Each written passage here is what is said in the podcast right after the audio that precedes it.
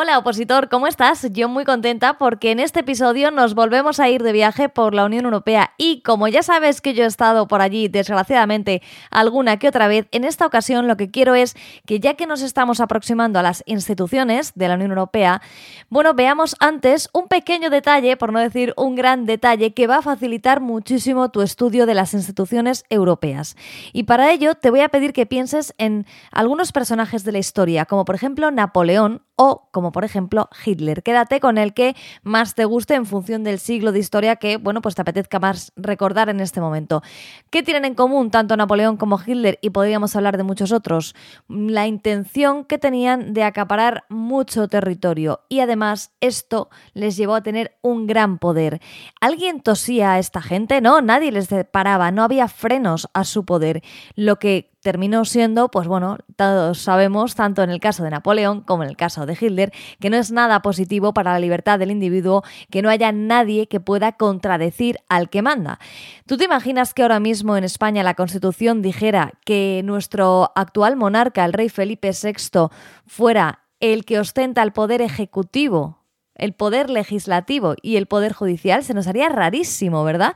Porque la división de poderes es muy importante, pero también es muy importante los frenos que se pongan a este poder, los contrapesos, los equilibrios, el control a todo este poder. Y esto en el caso de la Unión Europea es relativamente complejo, pero es muy fácil si empezamos por el principio. Así que quédate en este episodio para que en los posteriores entiendas con mucha más facilidad las instituciones de la Unión Europea. Despegamos en este nuevo viaje de Objetivo Oposiciones, el podcast para ayudarte a conseguir tu plaza.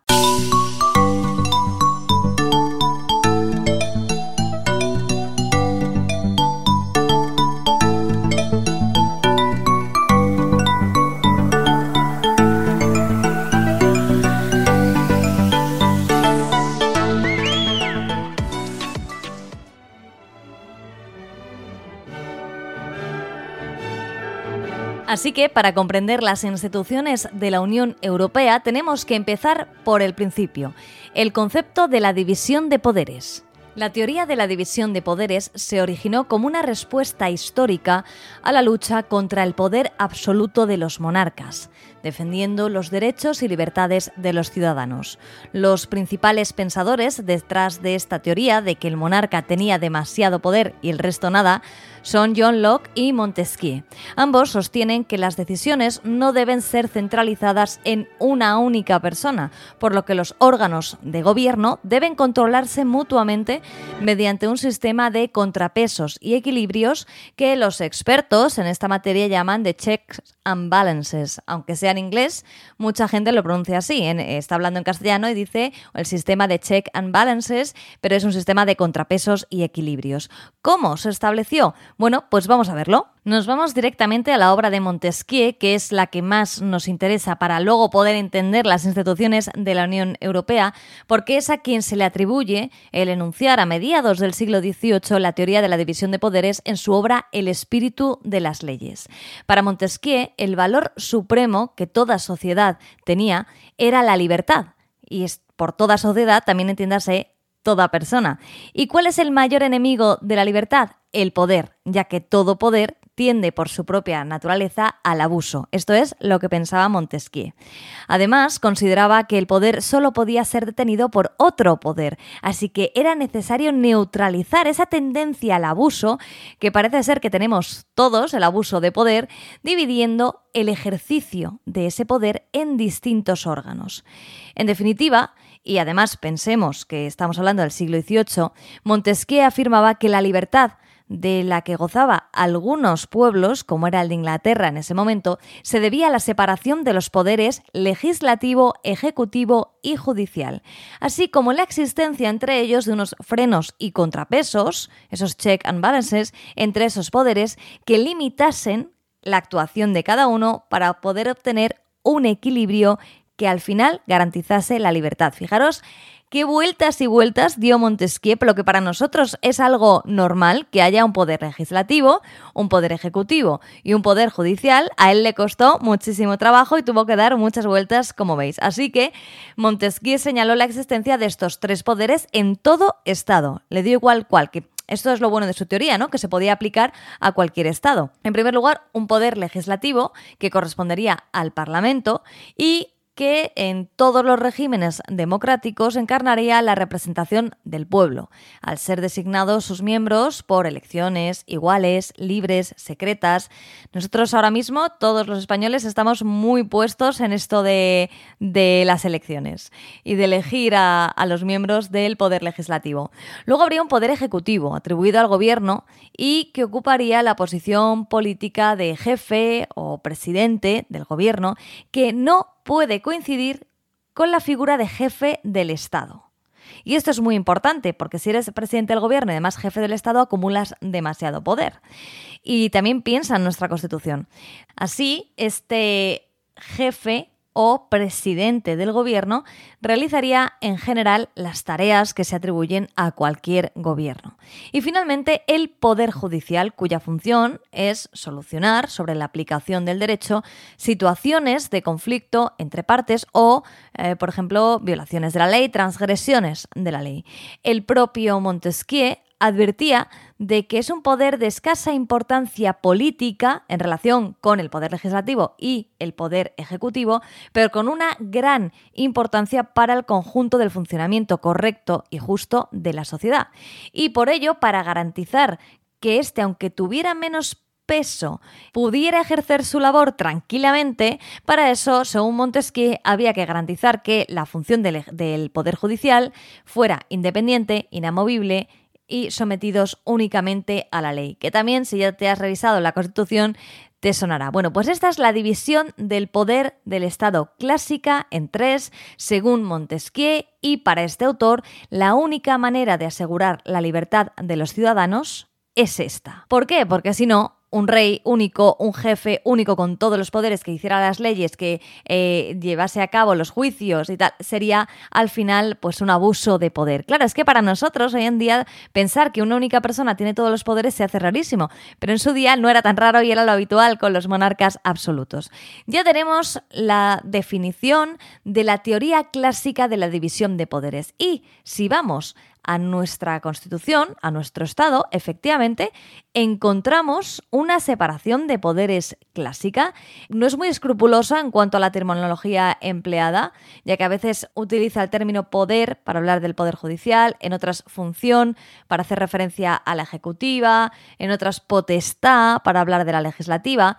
Es decir, no habla de poder ejecutivo, poder judicial y poder legislativo, pero sí que es cierto que establece una división de poderes de corte clásico. Entonces, en nuestra Constitución sí que encontramos que serán las Cortes las que tengan esa capacidad legislativa, luego la función de la referencia ejecutiva requería sobre el Gobierno y luego Poder Judicial, jueces y tribunales. Hasta aquí todo muy claro y todos podíamos seguir con nuestras oposiciones, pero ¿qué pasa con la Unión Europea? Que esto no está establecido así, no es tan sencillo. Vamos a verlo. Claro, hay que partir de la base de que la Unión Europea no es una federación como puede ser Estados Unidos, ni tampoco una simple organización de cooperación entre gobiernos, como pueden ser las Naciones Unidas. ¿Por qué? Pues porque los países que forman parte de la Unión Europea, si has escuchado los podcasts anteriores, esto ya lo sabes, siguen siendo naciones soberanas e independientes. Lo que pasa es que han decidido ceder parte de su soberanía en algunos ámbitos de decisión a las instituciones de la Unión Europea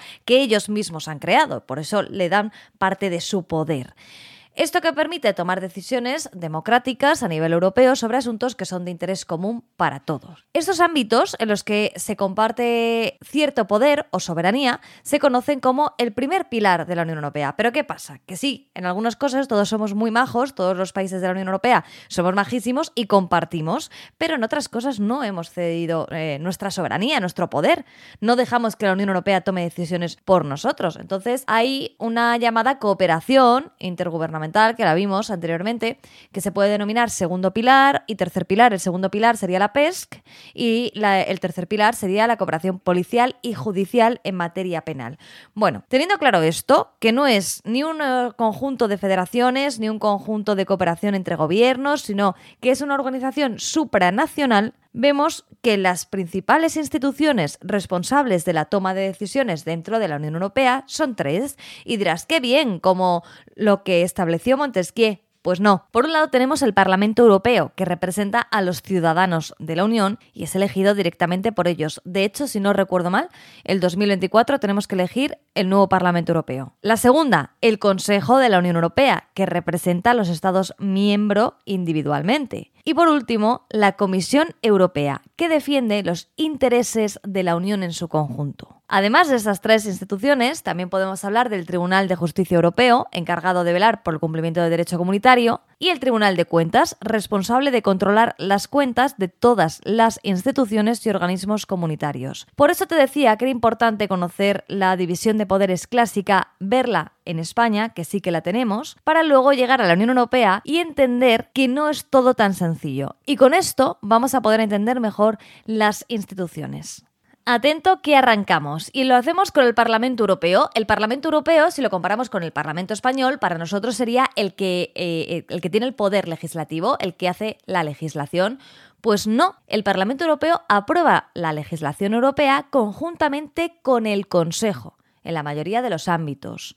Sí que podemos decir que realiza la función de control democrático de todas las instituciones, que eso también lo suele hacer el Parlamento, pero sería la única que podríamos darle, con lo cual no tiene nada que ver con nuestro Parlamento. Sí participa en la legislación, pero no es el único órgano, porque también lo hace con el Consejo. El Consejo, por su parte, también tiene este poder legislativo. Unas veces, como vemos, junto con el Parlamento Europeo y otras la tienen exclusiva. Por otro lado, la Comisión Europea tiene el importantísimo rol del el derecho de iniciativa legislativa. Aunque no la tiene exclusiva, pero sí que tiene este derecho. Y por último, tenemos que decir que los tratados encomiendan al Tribunal de Justicia garantizar el respeto del derecho comunitario tanto en la interpretación como en la aplicación del mismo. ¿Con qué nos podemos quedar que es más o menos parecido con el poder judicial? Porque hay tribunales de justicia. Pero no podemos hacerlo con el resto de instituciones. Es más, nos falta quien realiza la función o el poder ejecutivo. Podríamos decir que un poco la Comisión Europea, porque sí que realiza funciones ejecutivas. ¿Pero quién más? Bueno, pues la determinación de la dirección, las prioridades políticas generales, que en nuestro país realizaría el gobierno, aquí lo hace el Consejo Europeo, que con el tiempo ha terminado convirtiéndose en la más alta institución decisoria de la Unión. Y por esto no podemos decir que en la Unión Europea haya una división de poderes clásica como la que había establecido Montesquieu, pero sí que hay un sistema de frenos y contrapesos de check and balance a tope. ¿Por qué? Porque la Unión Europea decidieron que lo que era mejor era que ninguna institución pudiera hacer nada sin las otras. Si lo piensas, al final casi todas las instituciones dependen de otras para poder llevar a cabo su trabajo. Hay como un sistema de control permanente entre ellas. Si tú no haces A, yo no puedo hacer B, con lo cual el que tiene que hacer B tiene que esperar al A, pero el que tiene que hacer B tiene que esperar a otro que haga entonces, de esta manera se establece un sistema de división de poderes que, aunque cada una de las instituciones tiene unas funciones encomendadas y sirve para una cosa, y lo veremos cuando las vayamos estudiando, también tenemos que saber de antemano que está interrelacionada casi seguro con otra institución. Y por tanto no es tan sencillo estudiar el poder legislativo, el poder ejecutivo y el poder judicial en la Unión Europea, sino que hay que saber este tipo de relaciones que se dan en las instituciones para que luego cuando lleguemos a revisar los artículos del TUE y del TEFUE que hablan de cada una de ellas, sepamos cuáles son las características del sistema de los poderes en la Unión Europea.